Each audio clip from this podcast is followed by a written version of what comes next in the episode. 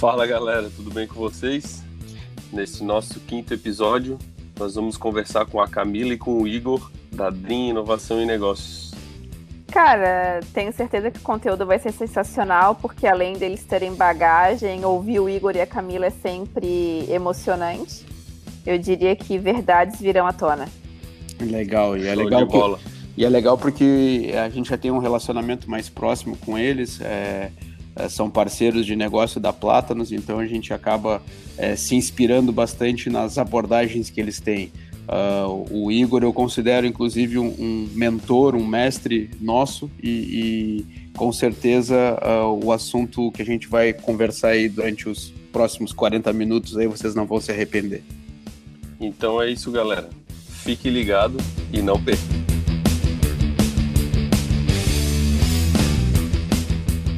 Então vamos lá, galera. É, Camila e Igor, obrigado aí pela participação primeiro. É, queria deixar esse primeiro momento aí do podcast, do episódio aí com vocês dois para se apresentar, contar o que vocês fazem. E a gente dava esse start aí nesse episódio que tá todo mundo ansioso para para saber do que vocês fazem aí, cara. Fala pra gente aí. Vamos lá, então. Primeiramente, obrigada pelo convite, né? É um prazer estar aqui com vocês hoje. É, então, eu sou a Camila, Camila Bardini. Eu sou designer de produtos. é, acabei fazendo mestrado, estudando um pouquinho mais sobre economia criativa. É, também atuo um pouquinho hoje na área da docência, né? Tive algumas experiências com projetos de produtos e hoje, particularmente, estou aí junto com o Igor Nadrim, é, atuando como facilitador de processos, processos criativos e levando aí para o ambiente, pro ambiente corporativo sinergia entre bem-estar é, de novas práticas organizacionais e, e resultado. Show. Isso aí, Silas. Eu sou Igor, Igor Drude, sou um paulistano adotado por Santa Catarina aí nos últimos 10 anos já, quase 10 anos. Ah, aqui eu me formei em design, atuei em algumas corporações, sou apaixonado por P&D, negócio daquele chão de fábrica ali, mas dentro das experiências de fábrica, de indústria, eu acabei ah, me apaixonando pela, pela facilitação, pelas práticas ágeis, pelo design thinking, Daí acabei saindo da minha raiz de prancheta de projeto e acabei indo para a área de, de negócios. Tá? E a partir dessas, dessas experiências ali, eu comecei a empreender, ajudando outros negócios a usar mais o seu potencial criativo para resolver seus problemas diários ali.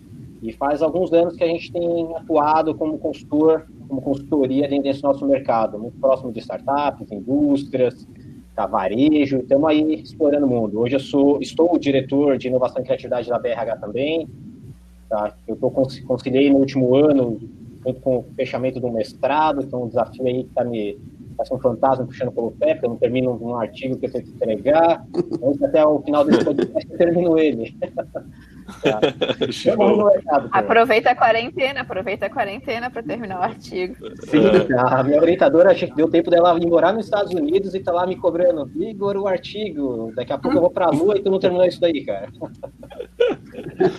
Show de bola. Cara, o, o, o, Igor é um parceirão aí que a gente já conhece há algum tempo, é, de parceria mesmo, de, de negócios que, que acabam convergindo e a gente acaba tentando atuar junto. E, cara, eu vou começar com as primeiras provocações aqui. Que vocês, né, uh, atuam em empresas que elas são empresas bem, digamos assim, duras, né, empresas tradicionais, onde vocês levam uma, uma abordagem né, para elas terem mais inovação. Cara, eu queria saber de vocês é, como que acontece esse processo é, de fazer com que uma empresa dura, engessada, consiga se inspirar de novas abordagens. É, qual é o principal desafio que vocês têm nesse tipo de empresa?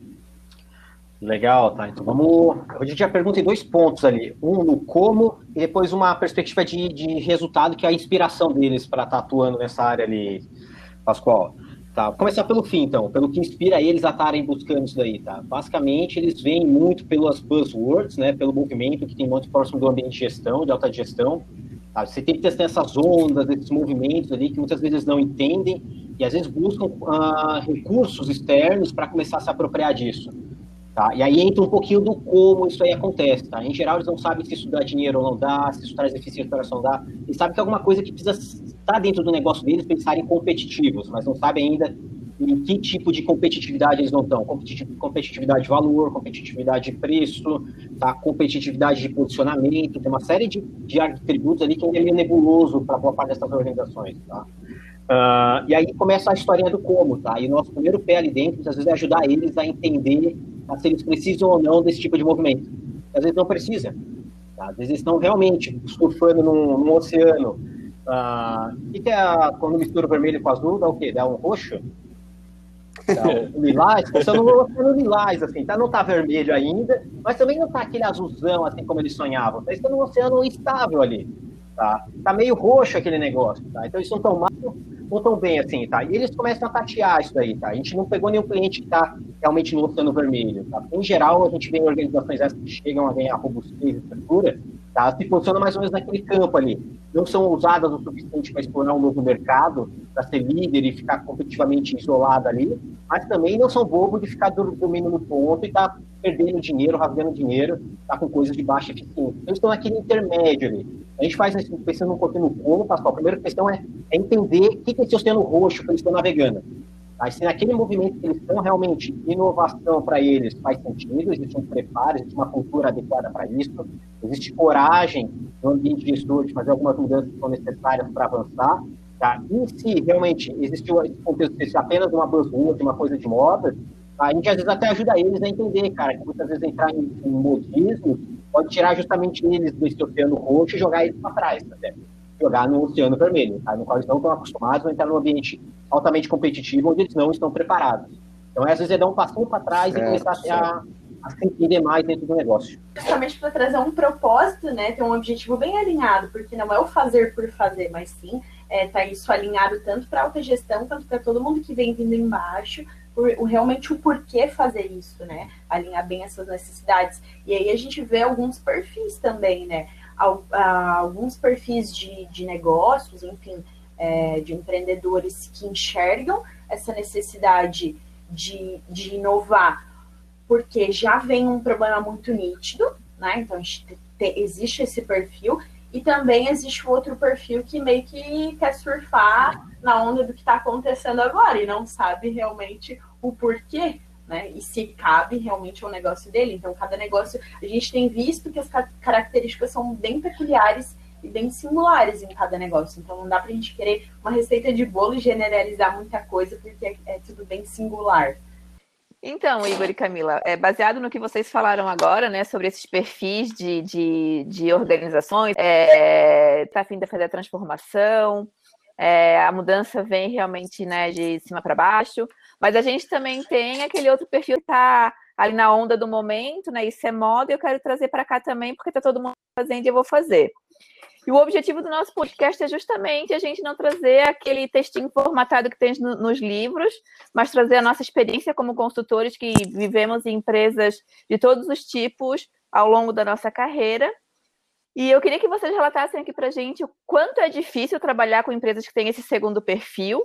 E diante de situações como essa, quais seriam os passos que vocês fariam para fazer com que essa transformação realmente viesse a acontecer. Turma, acho que eu vou dizer, eu vou trazer duas opiniões aqui, uma do Igor de dois anos atrás, uma da minha de agora, tá? Há dois anos atrás eu ia responder assim, cara, que esses caras estão muitas vezes estão perdendo tempo, perdendo dinheiro, tá? até tempo de quem está aqui fora, tá? Muitas vezes tentando trazer uma prática que eles acham descolada, que pode ajudar eles politicamente dentro da organização, mas que não tem um arranjo, uma arquitetura estruturada ali, um propósito muito claro para estar tá disseminando isso aí dentro do negócio. O que, que a gente percebe muitas vezes, tá? Quando vem nessa onda da moda, tá? Muitas vezes é um, é um gestor, um, alguém que tem um, algum tipo de poder interno que consegue ir até um certo nível fazer essas práticas dentro de casa, mas não vem com um cunho transformacional, tá? Não está diretamente ligado a um objetivo estratégico, muitas vezes não está ligada diretamente a uma demanda de mercado que provoca com que o negócio mude, mas ele vem como uma buzzword, né? Poxa, aquela coisa legal, descolada e tudo mais. Vamos começar a fazer alguma coisa porque alguém, porque tá todo mundo fazendo, vamos seguir junto. A gente não pode ficar para trás. Ah, encontrei vários clientes assim, tá? Não vamos ficar aqui dizendo nomes, tá? Poxa, mas indústrias, tá? Empresas, até empresas de software, tá? Entrando nessa onda ali, pô, chegou as startups mais descoladas, eu tô com problema de atração de talentos, uhum. eu tô com desafios aqui tá, de, de clima organizacional, vamos dar uma, uma maquiada, uma decorada com acessório de inovação aqui dentro de casa, tá? Começar algumas práticas, assim, de uma forma mais pontual, para dizer que a gente está se movimentando, que a gente não está tão descolado do contexto. Eu, dois anos atrás, eu sentava com um gestor desse e tentava deixar muito claro para eles ali, cara, rapazes, tá? vocês vão perder o teu tempo, o meu, eu gosto de fazer as coisas para ver, para ver o case construindo, tá? É, poxa, não estou lá pelo, só pelo dinheiro, né? o dinheiro é bom, a remuneração é boa, mas eu estou lá para ver o case de transformação acontecendo. Tá? E do jeito que a gente, se a gente continuar assim, sem um apoio estratégico da, da, do core do negócio, sem um alinhamento claro de por que fazer isso daqui, quais os principais deliveries que a gente está esperando disso daqui dentro da organização, um apoio forte de cultura e gestão de pessoas para que isso aconteça internamente, tá? Dificilmente isso aqui vai ter um resultado legal, tá? Talvez vocês façam coisas pontuais, dá um certo entusiasmo momentâneo durante essas atividades aqui, mas não acaba realizando transformação para inovação. O que, que eu percebi Bacana. de uns tempos para cá, pessoal? Tá? Aí volta o Igor, não mais o Igor de dois anos atrás, mas de que eu vim percebendo nos últimos dois anos aqui. Cara, que uma coisa doida tem acontecido.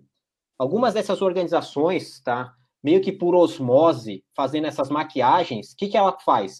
Alguém começa de sair de um jeito aos trancos e barrancos, hackeando o sistema ali, tá? Mesmo não tendo um poder de transformação dentro do negócio, mas aquele poder que ele fez de começar a, a abrir uma primeira faísca dentro do ambiente contaminado por uma cultura antiga ali, tá? Muitas vezes faz o quê?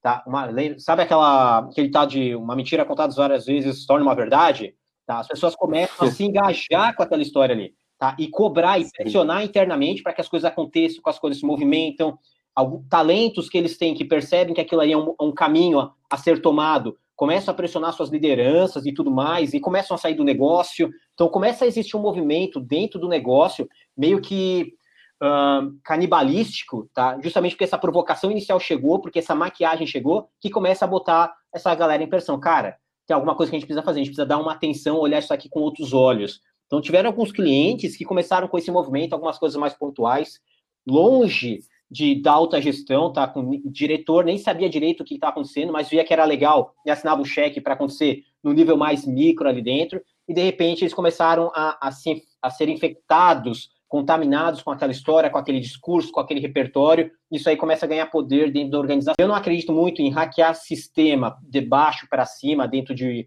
de instituições, tá? Tem muito mais efetividade vindo de cima para baixo, quando o board realmente se preparou, estudou, vem sentido, isso aí está lá truncado dentro do planejamento estratégico, é uma meta do negócio fazer essa transformação, custe o que custar, vamos nos transformar, tá? Mas que eu percebi o quê? Às vezes essa, essa maquiagem que essa galera faz começa a surtir alguns efeitos. Não é o melhor caminho, mas também eu acho que não é tão ruim quanto não fazer nada no primeiro momento nesse mundo atual.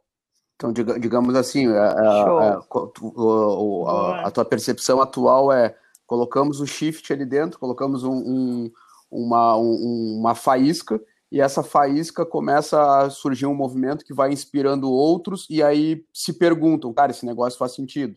É por, esse, é por esse caminho, só que nem sempre ele é certo. O que, que a gente percebe? Ele é pior, ele é mais caro, ele é mais difícil, por quê? Porque ele nasce como se fosse uma contracultura dentro de uma cultura vigente. Uhum. Aí, em geral, a contracultura é muito combatida por aquilo que tem mais peso ali, que é a grande mãe, a, a cultura real que está vivendo aquele negócio. Tá? E a tendência dela é que os anticorpos elas mitiguem essa contracultura que está nascendo. É sempre mais difícil, mais dolorido, mais caro, mas é um caminho também. Eu, há dois anos atrás, não ia nem, nem gastar muito tempo.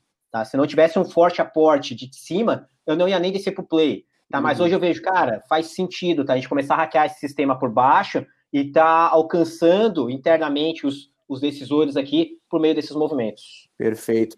Porque, Igor, é, é porque se existe uma vontade, por mais que essa vontade venha de baixo e a vontade é verdadeira, é muito muito provável que isso se é, é, contagie o restante da organização. Isso, essa autenticidade é importante, tá? Porque justamente é uma, é uma energia que começa a disseminar, assim, que a, a galera vê a paixão no olho Exatamente. de quem tá numa liderança média ali e percebe que aquilo faz sentido uhum. e começa a fazer esses pequenos experimentos ali e começa a contaminar a galera, uhum. não somente pelo pelo oba-oba, pelo puff e tudo mais, mas pelo resultado, pela energia, pelo, pelo que a galera tem feito. Ali.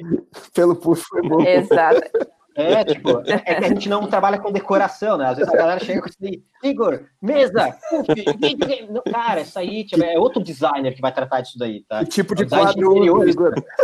É, tipo, cara, eu não, eu não vim com a minha Sharp aqui hoje, então é. cuida Vamos cuidar de estratégia aqui. É, o que eu tenho visto é que parte dessa maquiagem que o Igor trouxe é o quê? Às vezes as empresas elas vêm e comecem a ver, começam a ver e perceber algumas ferramentas, que a gente vê aí inúmeras ferramentas, e às vezes acham que, ah, vamos aplicar essa ferramenta, vamos aplicar esse, esse framework aqui, e acham que a ferramenta por si só resolve, que a ferramenta por si só ela vai trazer esses resultados, né? Então, é, é, é elencar que é muito mais do que a ferramenta pela ferramenta, né? É realmente essa mudança de comportamento que vai estar é, tá por trás disso, o, rei, o jeito deles agirem, de reagirem às coisas. Então, essas características para uma boa cultura de inovação, é, de ter empatia, de, sei lá, ter um pensamento de crescimento, de querer sempre aprender, essa melhoria contínua, acho que o que está por trás dessas ferramentas é o que eles vêm percebendo Legal. depois, né?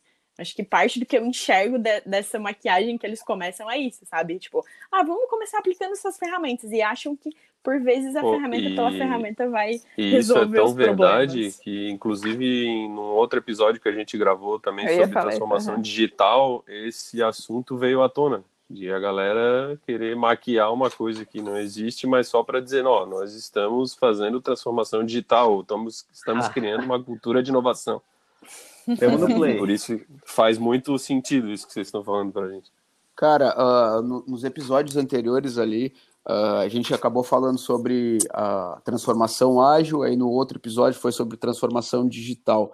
É, nos, dois, nos dois episódios a gente percebeu que tem algumas empresas que contratam uh, ah, uh, para a gente é, meio que ser orientado por eles, porque eles querem não, não assumir tanto essa, essa responsabilidade e ter alguém para culpar. Então, esse é um dos pontos. Porém, eu, eu acabo vendo em algumas organizações uh, contratações feitas por essas empresas, mas aí eu não estou nem dizendo de consultores, mas contratação de funcionários para fazer esse movimento de transformação, seja de transformação digital ou de uma cultura de inovação. E pessoas totalmente é, fracas, fracas por, no sentido não que elas não sejam uma, uma pessoa boa, uma, uma pessoa bem intencionada, mas pessoas que não tiveram vivência, não tiveram vivência com esse tipo de cultura, com uma grande organização precisando mudar a sua, a sua concepção de, de negócio para conseguir alavancar uns res, resultados melhores. Então, quando tu vai levar algo nesse sentido para dentro de uma organização, é óbvio que tu está avaliando o retorno disso, não simplesmente para ser uma moda. Então, quando tu contrata uma pessoa para estar dentro da tua empresa fazendo esse movimento, a gente percebe que essas pessoas elas não têm todas as skills necessárias para conseguir movimentar. E aí a gente acaba vendo que é, é, ficam por um, dois anos tentando fazer algo, tentando trazer um curso para dentro da empresa, sendo que nem eles conseguem desenvolver nada lá dentro. E aí a gente percebe que depois, lá na frente, essa empresa vai dizer que todo aquele tipo de movimento não dá certo. Não sei se, se é uma percepção minha ou se isso vocês vivenciam. Tem, tem, tem, tá? Tipo, uh, é como é aquele pagar para ver, né? Tá, mas já sabendo que ia pagar caro, tá? E que não ia dar certo. É. Então, o que, que, é, que, que, gente, que, que eu percebo aí também nesse, nesse ponto, assim, Pascoal? Muitas vezes essas contratações, tá, elas acabam não dando certo, porque quem está contratando não sabe direito o que está contratando, tá, e que resultado ele espera daquilo ali. Tá, então, tipo, ele precisaria, talvez, num processo desse, eu acredito, é, ter uma consultoria que ajudasse ele até a desenhar o papel, o perfil, o posicionamento desse, desse profissional que vai atuar ali dentro.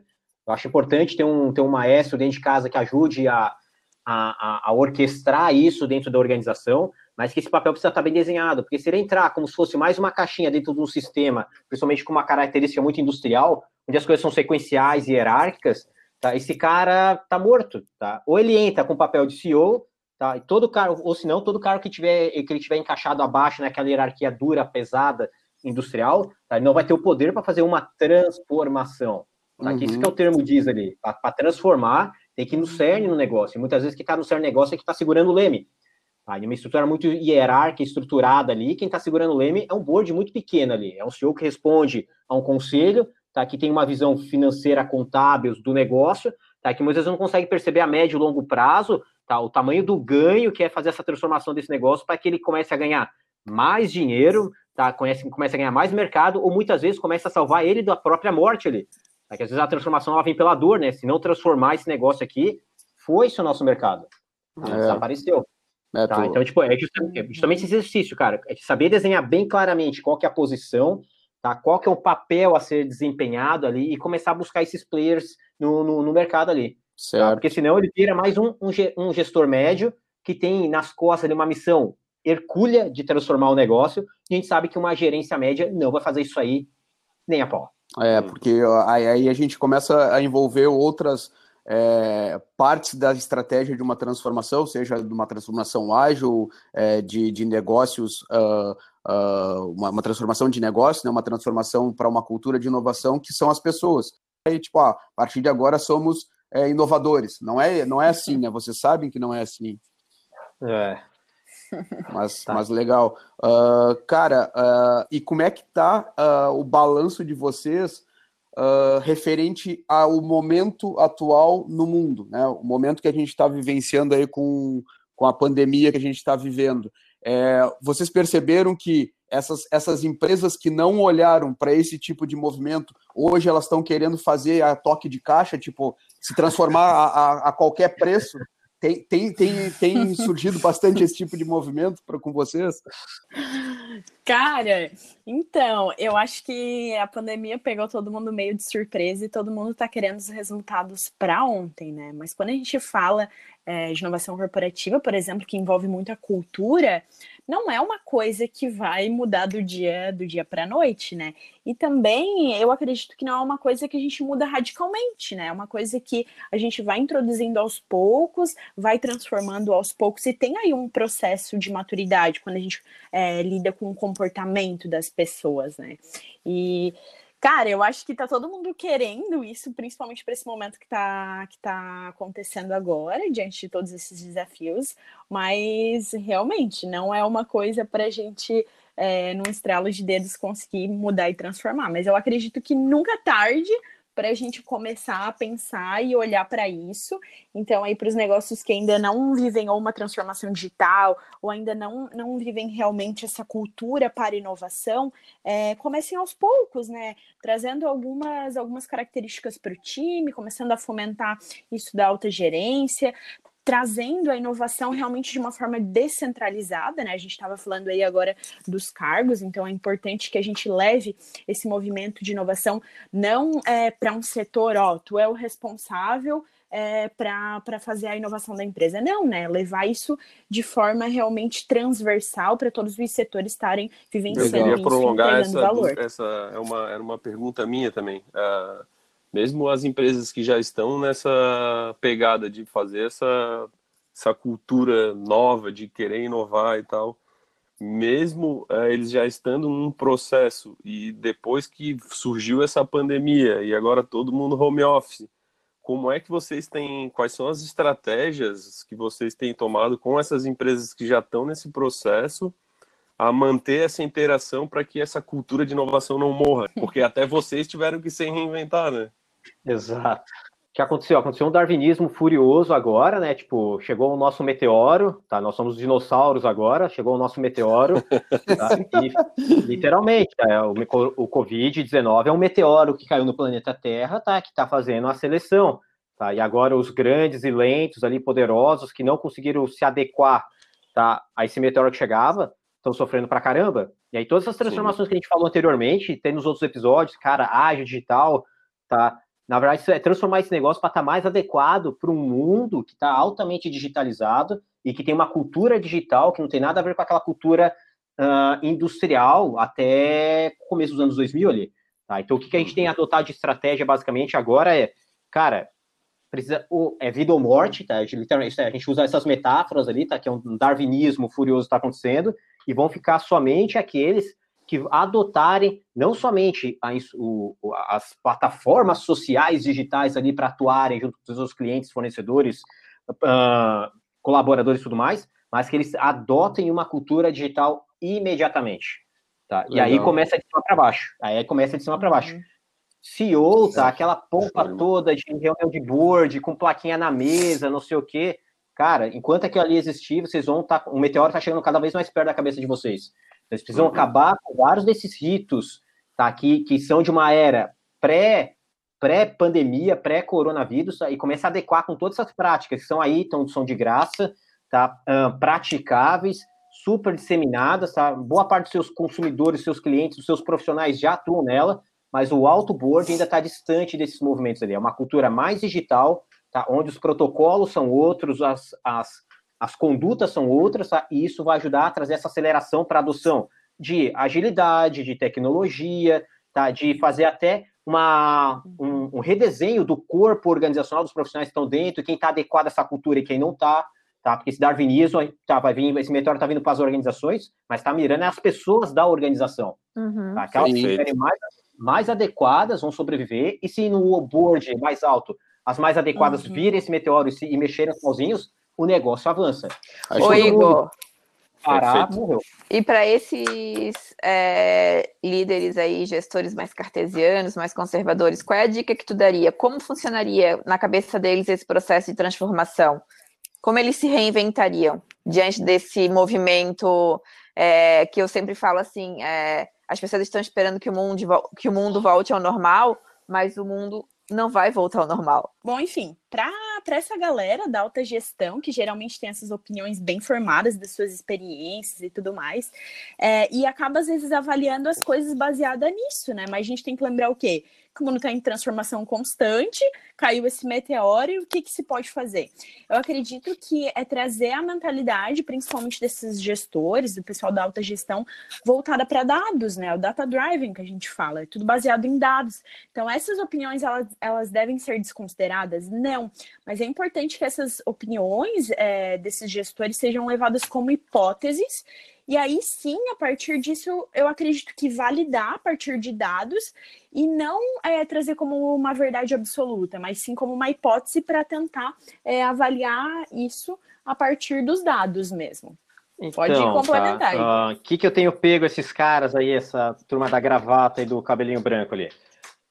Uh, acho que o primeiro ponto é eles, eles começarem a deixarem de ser gestores, administradores, gerentes, para se tornarem novamente, se já foram, né, empreendedores. Esse, é, essa é a virada de chave básica na alta gestão, tá? uhum. tá? Eles têm que deixar de gerir algo que estava pronto Boa. antes da pandemia para começar a construir um algo novo para esse mundo pós-pandemia, que nem a, a Ana trouxe ali. Poxa, eles estavam acostumados com aquele normal. Agora é o momento de se desenhar e construir um novo normal. Tá? E para isso precisa empreender novamente. Tá? Aquele negócio que eles tinham, que eles geriam, tá? que a gente mantinha o status quo com crescimento incremental e tudo mais, cara, ruiu. Agora é o momento tá, de provocar alta gestão e olhar, cara, nós precisamos voltar a empreender e usar toda a vantagem competitiva que a gente tem. Nós temos uma base de clientes forte, nós temos cultura, nós temos estrutura, nós temos recursos. A gente não está aqui para manter o status quo pré-pandemia, porque aquilo morreu. Nós precisamos, nós não conseguimos mais gerir. Nós precisamos agora voltar a empreender. Essa é a lógica que tem que partir de cima da gestão. E como eles têm, eles são os tiranossauros e têm o braço curtinho, eles precisam do quê? Do braço de todo o negócio ali, tá? Cada profissional ali dentro que puder contribuir nesse, nesse novo exercício de reempreender dessa instituição, dessa organização, vai ser primordial para que ela ganhe aceleração, comece a ser mais experimental, comece a ser orientada mais a dados e não a política, a achismo ali, e comece a traçar os seus primeiros passos ali. Uma coisa que eu percebo bastante, assim, aqui com essa, essa nova digital que a gente tem, com com esses novos perfis, gerações muito mais digitais, existe ainda um conflito muito grande entre né, esse cara da gravata que tu fala, do cabelinho branco, com essa geração que está aí tomando conta das organizações, né? Porque cada vez mais é comum que essas gerações passem a fazer parte das organizações. É, em contrapartida, eu considero extremamente uhum. importante que a experiência desses caras também sejam ouvidas. Entendeu? Sim. Porque os caras nasceram ali daquele negócio, uhum. né? Então eles têm o core na veia e tem aquela questão ainda, né, da organização, de, é, de cumprimento de metas e tal, que hoje a gente vem trabalhando de uma forma muito mais soft, mas ao mesmo tempo eu percebo que equilibrar esses dois perfis é algo extremamente difícil. Eu acho que ela deve, tá? Se a gente olhar até falando um pouquinho de dados, Ana, tá? Gente vê que a média dos empreendimentos que, falar de startups e tudo mais ali, começa a dar certo, não é da molecada com 18, 19 ali. Tá? Eles começam quando estão passando os 30, 35, 40 ali, e que muitas vezes dentro do, do, desse caminho deles para o sucesso, para o dar certo, eles são muito bem assessorados por um time mais sênior, um time de mentores, de investidores, tá? A galera que já bateu muito a cabeça, já teve muita experiência, conhece, tem, tem, né, tipo, tem uma série de, de recursos que a vida apresentou para eles que o jovem não tem ainda. Boa. Então, é uma premissa uhum. que a gente já tinha pré-pandemia e que eu acho que vai se tornar mais intensa agora, tá? uhum. tá? Vai se tornar mais intensa agora, porque a gente vai ver o quê? A gente vai ver muito mais profissionais sêniores disponíveis, tá? Dentro uhum. e fora da organização, que eles vão precisar muitas vezes desse, desse faro mais sensível de quem está na rua, que é mais jovem, para capturar essas oportunidades, mas com, com exercício estrutural junto desses profissionais mais sêniores para estar tá construindo algo mais sólido que aí está a vantagem competitiva das grandes organizações ali, que elas têm um legado muito legal, muito grande, tá? Uh, de estar tá justamente usando essa, toda essa infraestrutura, todos os recursos que eles têm, que trouxeram eles até aqui, que talvez não leve eles para um futuro tão próspero, que o mundo está mudando radicalmente, o meteoro já chegou, eu acho que ele já até caiu, né? Ele já caiu, já está tá, tá nas ondas de impacto agora. Alguns estão morrendo mais cedo, outros vão morrer depois. A gente vai passar nessas ondas de impacto, estão impactando todo mundo, todos os negócios. Mas agora é importante que que esses caras têm recurso, que vida é um recurso super escasso e super valioso, tá? Poucos viveram muito, tá? E viver não é sobreviver, né? Viveu, tá? E teve experiências incríveis, tem no seu balanço ali um legado forte, e não estava simplesmente sobrevivendo, ele estava vivendo uma vida intensa ali, principalmente no ambiente de negócios. Então, cara, é um, é um, é um patrimônio se aproveitar isso daqui para que novos negócios continuem a surgir. E falando um pouquinho de indicador, em geral, os negócios começam a avançar eles fazem uma mescla muito boa disso. A experiência, os recursos de quem é sênior, tá? Com a sensibilidade, tá? Esse, esse fit com o que é mais, mais do momento, que é o zeitgeist do momento, de quem está vivendo essa, essa, esse mundo atual aí. Show. Cara, bem legal esse, esse relato que tu trouxe de, de complementação de gerações. Até para o pessoal que está escutando aí, uma dica de um filme que conta um pouquinho dessa história. É o, o Um Senhor Estagiário, é, onde traz o, o Robert De Niro uh, um papel de um senhor sênior uh, que trabalhou muito tempo vendendo listas amarelas né, nos Estados Unidos, uh, no, no, Brooklyn, até um prédio bonitão lá do Brooklyn. E aí uma empresa totalmente moderna, de um ano e oito meses, revolucionando o mercado de moda, uma CEO toda acelerada, andando de bicicleta por tudo que era lado, e ele achando empolgadaço aquilo, uma oportunidade dele estar tá voltando para o mercado de trabalho, e aí começa, tipo assim, ah, o que, que esse tiozão tá fazendo aqui dentro? A primeira pergunta da, da CEO, né, para quando contrataram. E aí eu, eu, comecei a fazer algumas reflexões desse filme. Cara, acontece muito no, o, hoje em dia, a, a, galera mais nova não querer escutar a experiência dos, dos mais antigos. E, e, no final do filme, ele não, não querendo dar um spoiler, é, ele meio ele, ele meio que muda a, a percepção da, da, da, uhum. da, da CEO referente à experiência e à bagagem que ele tinha, porque ele poderia contribuir muito pelos atalhos que ele teve na vida. Então é um, é um filme bacana aí que eu acho que complementa o que o, o Igor comentou. E aproveitando sobre essas questões de, de modelos tradicionais, é, eu sei que o Igor vem da, da indústria uh, têxtil, da indústria de moda. É, cara, o que, que tu está percebendo agora é, com essa mudança? Porque até então, tipo, eles estavam só produzindo roupa, né? Tentando dar uma, uma, uma influenciada em, em novas abordagens que o mercado está trazendo. É, tu tem enxergado que eles estão tentando fazer um, uma mescla de online com offline, é, ou ainda segue ainda com a cabeça que o que funcionou até agora vai seguir funcionando para eles? É, é, legal perguntar desse ambiente ali, tá? Porque a gente consegue dividir em dois mundos, assim, tá? Existe a indústria da confecção, existe a indústria da moda, tá? que a gente tem no Brasil muito forte, consolidado, a indústria da confecção, que é a indústria têxtil ali. E muitas vezes a indústria têxtil, ela não faz moda especificamente, ela produz tá, um artefato de tecido tá, e tenta de, e, empurrar para o mercado para forçar a venda daquilo ali. Tá? É sempre uma seguidora. Tá? E nesse mundo ágil que a gente tem vivido de transformações constantes ali, não faz mais sentido a gente ter essa lógica de produção, tá? de ficar empurrando produção para o mercado. Tá? Aí que tem o conceito de ser uma indústria realmente de moda, porque ela sabe o que está vendendo, por que está vendendo, no momento certo que está vendendo, e aí sim ela vai produzir na quantidade certa, do jeito certo e mandar para o mundo.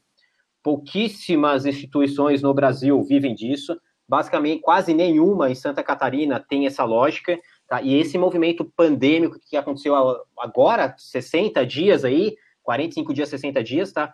provocou eles a se repensarem. Por quê? No modelo tradicional industrial que eles têm de ser confeccionadores de, de, de, de vestimenta, tá? o fluxo de caixa deles fica tão furado porque eles começam a produzir hoje para entregar para o mercado e muitas vezes tem um recebimento em 120, 200 dias depois, para se recapitalizar daquele processo produtivo deles. Que é diferente de uma indústria de moda que consegue fazer isso aí de uma forma mais rápida e ter um, uma, uma saúde financeira mais eficiente, uhum. porque ela trabalha de acordo com essas demandas, essas ondas do mercado. E o que está acontecendo agora é justamente isso: uma, uma, maturação do que a gente tinha de que era indústria têxtil, indústria de confecção, para elas começarem a adotarem práticas mais orientadas a mercado, tá? menos seguidora, menos modelos tradicionais encaixotados que eles copiaram de algum lugar ou de alguns anos atrás de países desenvolvidos, uhum. Tá? para começar a explorar justamente conceitos como uh, sinal buy now, poxa, o que as pessoas veem de conceito novo fashion, tá? Precisa estar tá sendo consumido alguns dias depois ou no momento, a gente precisa estar tá adequado para estar tá produzindo isso daí, tá? Acabar com alguns conceitos antigos, como coleção, verão, inverno e tudo mais, tá? Uhum. Cara, isso aí caiu, ruiu, tá? Só que dita 99% do modelo industrial de trabalho, tá? E toda a cadeia de supply chain também, cadeia de tecidos e tudo mais. Então, quando a gente fala de que esse meteoro caiu, acho que, é, falando industrialmente, uma das indústrias que mais sofreram é a indústria têxtil. Já vai precisar deixar de ser uma indústria da confecção e realmente começar a se tornar uma indústria da moda. E quando falar de indústria da moda, é uma indústria mais próxima do consumidor, dos seus comportamentos e do seu novo jeito de consumo, que não é mais seguir o que a indústria empurrava até pouco tempo atrás. Aí, falando de clientes e tudo mais que a gente tem ali, todos eles puxaram o leme assim, violentamente a bombordo, assim, né? Pá, vira tudo esse barco que o caminho que a gente estava não existe mais. Tem um iceberg titânico ali na nossa frente e a gente precisa virar esse negócio imediatamente, senão não sobreviveremos, tá? Isso, isso aí, pessoal, vai deixar, infelizmente, vai deixar algumas marcas bem ruins no mercado nacional, tá? Muitas indústrias de moda, de confecção, não vão sobreviver a esse impacto, tá? Porque mudou toda a lógica, por vários nuances, além dessa agilidade necessária moda é um item supérfluo, tá? Não é prioridade nesse momento de crise. É Eles vão ter que achar novas formas de receita que envolva a moda, mas não diretamente confecção. Eles vão ter que ser orientados muito mais a serviços do que a artefatos, tá? E isso muda toda a lógica organizacional que essa que esse nicho econômico, que é uma potência catarinense, precisa estar atento e se reformular imediatamente. Show de bola. Boa, muito bom. Pô, isso é uma dica bacana, é, uma dica legal, principalmente para os nossos ouvintes aqui da região é, porque realmente é uma, uma indústria que a gente vê que ainda está atrasada versus ao, ao, ao, mundo, né? Não só ao, porque hoje a gente tem, tem condições de enxergar o funcionamento do mundo. Um reflexo lá num outro país impacta diretamente na gente. E se a gente não tiver fazendo da mesma forma que estão fazendo fora, a gente vai ficar Verdade. bem mais ultrapassado. Aí, tá. e aí um pouquinho do, tá. do, do, do, reflexo da nossa, da nossa nosso nicho econômico confecção aqui no estado, boa parte ainda é de empresas familiares, que os fundadores são industriais raiz, né? Os caras entendem muito de chão de fábrica, de tempo de máquina, de, de, de, eles são raiz mesmo. A galera eles gostam do artefato, do produto confecção, tá? Mas muitas vezes estão distante do que a gente chama de negócio de moda. Então a gente precisa justamente quê?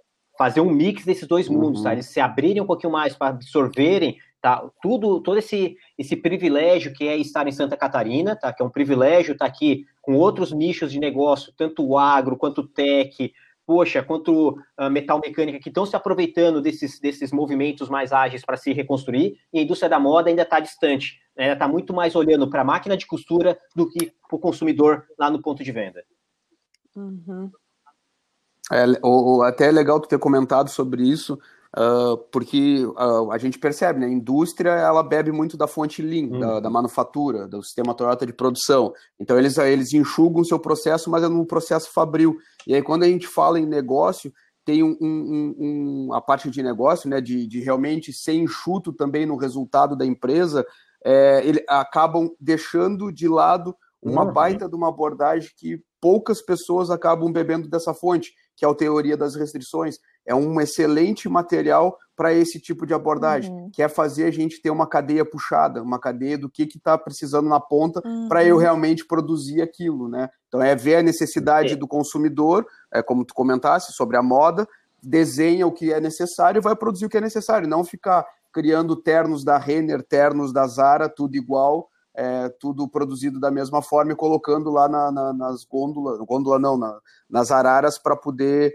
é, que alguém vá lá e consumir esse produto. São orientados a dados, tá? Poxa, se uma cor não funcionou essa semana, para de produzir, muda a cor, assim, é tipo, é muita agilidade no processo. É que nem o. Uhum. É que igual, é igual o Pascoal trouxe aqui, tá? tá? Uma, uma produção puxada ali, que eles têm clareza, tá? Existe pouco desperdício, existe pouco estoque, uhum. tá? A lógica de estoque é da indústria tradicional, nossa, vamos produzir, estocar, Isso. depois taca ali pau na venda. Cara, uhum. não existe, tá? A gente sabe o que vai vender, tá? Porque, uhum. a, a gente está muito próximo do cliente e é uma venda sempre a curto prazo. Então, produz rápido para entregar rápido, que a gente sabe que aquilo ali vai ser consumido uhum. ali. O pessoal fala, ah, mas o fast fashion é malvado e tudo mais, né? né? Tá? Não é o fast fashion que é malvado, é alguns comportamentos de consumo que são exagerados, uhum. tá? Mas a modelagem de negócio da, da, dessas indústrias, tá? Ela gera menos desperdício, entrega mais valor, tá? Mantém a economia quente, Tá? Só que do outro lado tem que também a responsabilidade do consumidor de comprar responsavelmente. Tá? Ele que adequa o mercado ali. Então, tipo, é uma indústria muito mais enxuta, eficiente, orientada ao cliente, é uma outra modelagem de negócio, uhum. estão muito mais orientados a serviço do que a industrialização, respectivamente, e eles vão ter uma vantagem competitiva gigante uhum. nesse processo.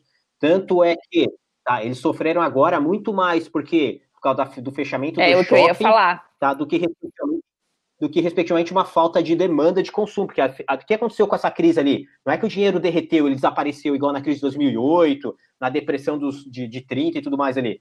Tá? O que aconteceu agora é que o dinheiro ele ficou represado. Tá? O jeito da gente transacionar, que envolvia olho no olho, balcão e tudo mais, tá? represou o dinheiro em dois pontos que estão distantes e a única conexão deles é digital.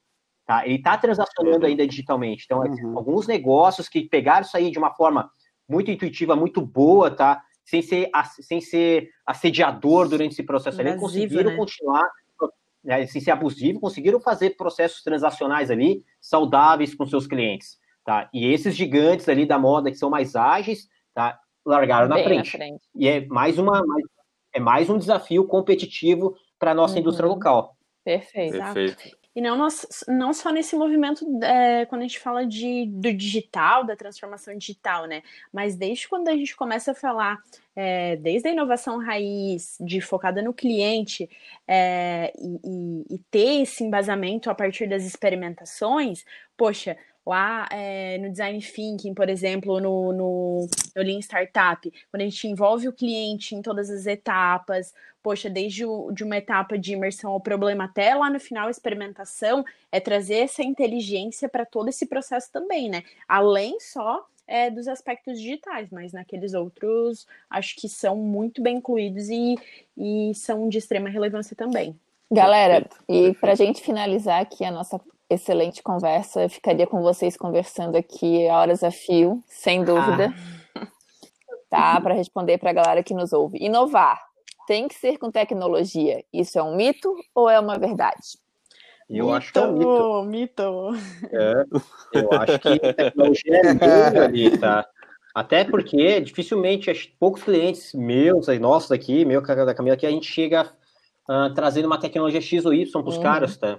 É uma fase tão final, tá? Tem um trabalho muito mais uhum, humano, tá? É justamente olhando justamente essa, esse balanço entre hard skills e soft skills dos indivíduos para que eles realmente transforma o negócio do que, respectivamente, adotar a plataforma uhum. X ou Y. Eu percebo, é, assim, eu percebo é muito um isso, meio... Igor, é, na, na própria gestão de projetos, né? Porque muitas vezes as pessoas, é, clientes me chamam para a gente fazer a, a gestão de um projeto para eles em específico, e muitas, muitas vezes perguntam ah, quais são as tecnologias que vocês usam, né? Eu, assim, nenhuma. Eu uso uma parede, um quadro. É. Né? Então, assim, é justamente. É, celulose. celulose é então, a gente consegue fazer uma boa transformação, primeiro, com o primeiro passo, engajando e transformando ali as pessoas, né? E como tu falou, realmente a tecnologia é o, o último nível lá, né? Que aí a gente pode, depois de uma série de adequações feitas e de resultados atingidos, a gente consegue daí, implementar uma tecnologia para dar mais performance. Não significa que ela não é válida, mas não necessariamente tem que ser introduzida já no início de um processo de transformação. É, e nem, eu até uhum. indicaria nem pensar em tecnologia no primeiro momento, tá? Porque, porque, é porque ela é sedutora, uhum. ela é bonita, ela tem interface, tá? Tipo, ela seduz muito fácil com algumas facilidades ali que ela traz para nós, porque a tecnologia a gente adora isso daqui, que ela geralmente quando ela vem, ela vem para facilitar a nossa vida, mas ela não respectivamente vai trazer comportamentos para inovação. Ela pode trazer comportamentos para eficiência Exatamente. operacional, tá? Mas não diretamente para inovação. Por isso que muitas vezes quando a gente, muita gente fala em transformação digital, nem sempre transformação digital é diretamente inovação. Tá? Muitas vezes a transformação uhum. digital vem para o negócio para trazer eficiência operacional para alguns gaps que ela tem ali. E isso torna ela mais competitiva. Não quer ser de, dizer diretamente que ela vai fazer uma transformação a nível de cultura para inovação. Tá? E aí entra um papel importante de, de, um, de uma área do negócio que muitas vezes não tem protagonismo, mas ele é essencial para que esse tipo de coisa ocorra e também não se confunda esses termos, esse misticismo em torno da tecnologia, que é a, a parte de gestão de pessoas. Tá? Se a gestão de pessoas dentro dessas organizações não tiver um papel estratégico, não tenha a cultura, não seja um guardião da cultura ferrenho ali e que tenha peito, tá? não tenha um, um peso político dentro da organização para cutucar as feridas, esses esqueletos que tem aí dentro, para que essa transformação ocorra e o comportamento das pessoas mudem, dificilmente a inovação será realmente uma transformação a acontecer dentro desse negócio. Boa, boa. Ah, uhum. perfeito. Bacana. Perfeito. Cara, para Agora, agora minha, minha, minha última perguntinha, só para realmente encerrar. É, inovar é inventar algo que Não. nunca foi feito? Lá, Camila. então, essa é a diferença entre invenção e inovação, né? Poxa, e aí a gente fala também de, de time de desenvolver as coisas, né? A gente viu aí grandes coisas é, que já foram inventadas, coisas novas, muitas vezes disruptivas, mas que não estavam no time adequado do mercado e não foram, não tiveram valor percebido, né, pela sociedade. E aí aconteceu o quê? Que não é considerado uma inovação. Então, inovação, a gente fala realmente da inovação, não é só uma coisa nova, mas sim uma, uma coisa que tem valor percebido pela sociedade. Show, perfeito. E ela pode, e, e vocês, vocês acreditam que ela pode ser uma combinação de coisas claro. que já existem? Olha, em geral é, tá? Se a gente pegar tudo que, que até, vamos pegar o termo disrupção, né, que é tão bonito, um buzzword ali, né? A gente hum. teve poucas disrupções no planeta Terra, assim, acho que dá para contar nos dedos da mão, assim. Cara, desde a da, da máquina a vapor, depois da telefonia uhum. celular, cara, a internet, sei lá, tipo, pouquíssimas coisas mudaram o nosso jeito de ser de forma disruptiva, né? Fez um break no nosso comportamento radical, uhum. tá? E a maioria delas é a somatória de muitas e muitas e muitas e muitas muitos legados tá incrementais anteriores não brotou do nada uhum. tá? então tipo eu pessoalmente quando, quando cai, cai nessa discussão ali cara não existe a, a, não existe a inovação disruptiva tá existe uma série de inovações incrementais que no decorrer da história na somatória delas acabam impactando em disrupções comportamentais uhum. da sociedade uhum. Mas, em geral, é uma somatória Perfeito. de incrementações, incrementações, incrementações, que é a ciência, do jeito que a gente conhece, a ciência e o mercado. Tá? Nós somos muito medrosos por natureza, a gente não adota coisas muito diferentes. Tá? Se, se a moda fosse amanhã, Pascoal, tá, Guilherme, para a gente andar de, de saia amanhã. Uhum. não ia, não ia, tá? Não ia, tá? A gente não ia ter essa discussão. Mas por que, que, é uma tendência? A tendência é o quê? Quando os, os, os adotantes tá, começam a, somar, a, a, tomar essas decisões tá, de uma forma incremental e gradual e crescente. Uhum. Talvez amanhã nós três não usemos. Tá? O Pascoal vai olhar para a saia da, da, Ana ali e vai deixar aí, uhum. tá? Não vai botar ela. Mas daqui a um ano, depois, poxa, o fulano, o Beltrano, caraca, mano, olha lá, tá? Daqui a pouco vai aparecer um dos três e sai aí. Tá? Se isso aí for uhum. uma tendência, a gente começar a ver formadores de opinião de uma forma incremental, essas coisas vão sendo adotadas pela sociedade. Filoso... Então, de novo, eu não acredito em disrupção, uhum. mas essa somatória de incrementações que a gente vai adotando. Filosoficamente, isso tem uma discussão muito profunda e bacana em relação ao que é inovação, invenção e disrupção, assim.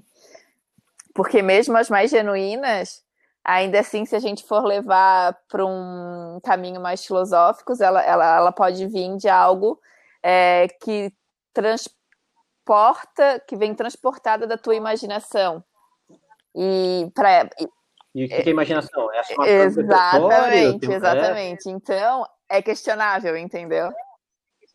É, eu não acredito. Né? Se me perguntar, já estou na lata. Pessoal, é um mito, é uma buzzword uhum. muito bonita, fica bonita numa capa de livros, colocar um palavrão junto com disrupção fica mais da hora ainda, é, vende mais aí. ainda, mas tá, é a somatória de várias incrementações. De repente, quando se percebe, pum, tá, houve uma disrupção no comportamento social mais massivo, tá, mas não que foi uma, um ponto disruptivo de uma tecnologia ou de um negócio X ou Y. Legal até a gente Bacana. falar de comportamento e enfatizar que, poxa, uma única inovação ela também não garante o sucesso de uma empresa, né? Por exemplo. Então a gente tem que, quando a gente traz a cultura Sim. e o comportamento disso, é justamente para trazer uma coisa que seja sustentável, né, a longo prazo. Perfeito.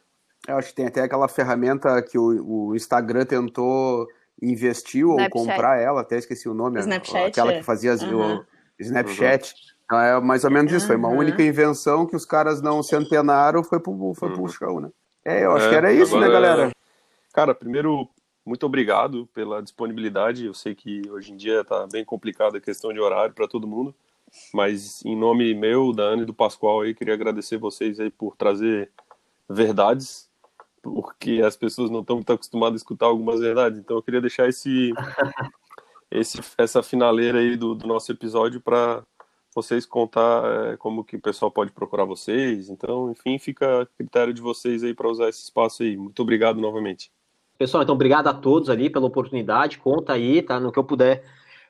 Vou estar sempre ali junto para contribuir. É só a gente fechar uma agenda legal aí, tá? E bater mais um papo cabeça desse aqui, trazendo uh, um pouquinho das nossas percepções, opiniões ali, experiências para esse nosso grande público aí. Grande abraço. Falou, Igor. Falou, Show. Camila. Eu admiro muito vocês, tenho um carinho enorme por vocês. Ah, gratidão. Recíproco, né? A gente adora vocês. É, muito agradecida também pelo convite. Achei que foi, foi muito legal estar participando com vocês. Obrigada mesmo. Então, para apresentar para a galera que quer é, conhecer um pouquinho mais do nosso trabalho, né? Nós somos a Dream. A gente proporciona é, ambientes de negócios mais saudáveis e sustentáveis. Então, a gente trabalha muito com práticas é, de inovação e criatividade para que, essas, que essas organizações elas realmente estejam em desenvolvimento contínuo. Então, a gente trabalha aí com alguns drives além da consultoria, que são mentorias, treinamentos, palestras, a gente trabalha também com programas de inovação. É, e quem quiser saber um pouquinho mais, acompanhar os conteúdos que a gente vem publicando, vem postando, entrando em contato, fazer interação com a gente, é, a gente tem o site que é www.dream.com.br, é D-R-I-N de navio, Dream. Uh, o nosso Instagram é arroba inovadream, para quem quiser seguir. A gente tem também no LinkedIn, a página no Facebook, a gente está sempre atualizando e mostrando um pouquinho mais do nosso dia a dia, dos trabalhos que a gente vem é, fazendo dentro das organizações. Então, gente, mais uma vez, muito obrigado e até a próxima, então. Até, show. Valeu, gente. galera. Valeu. Muito obrigado, obrigado pessoal. Valeu. Valeu. Uh, Obrigadão. Tchau.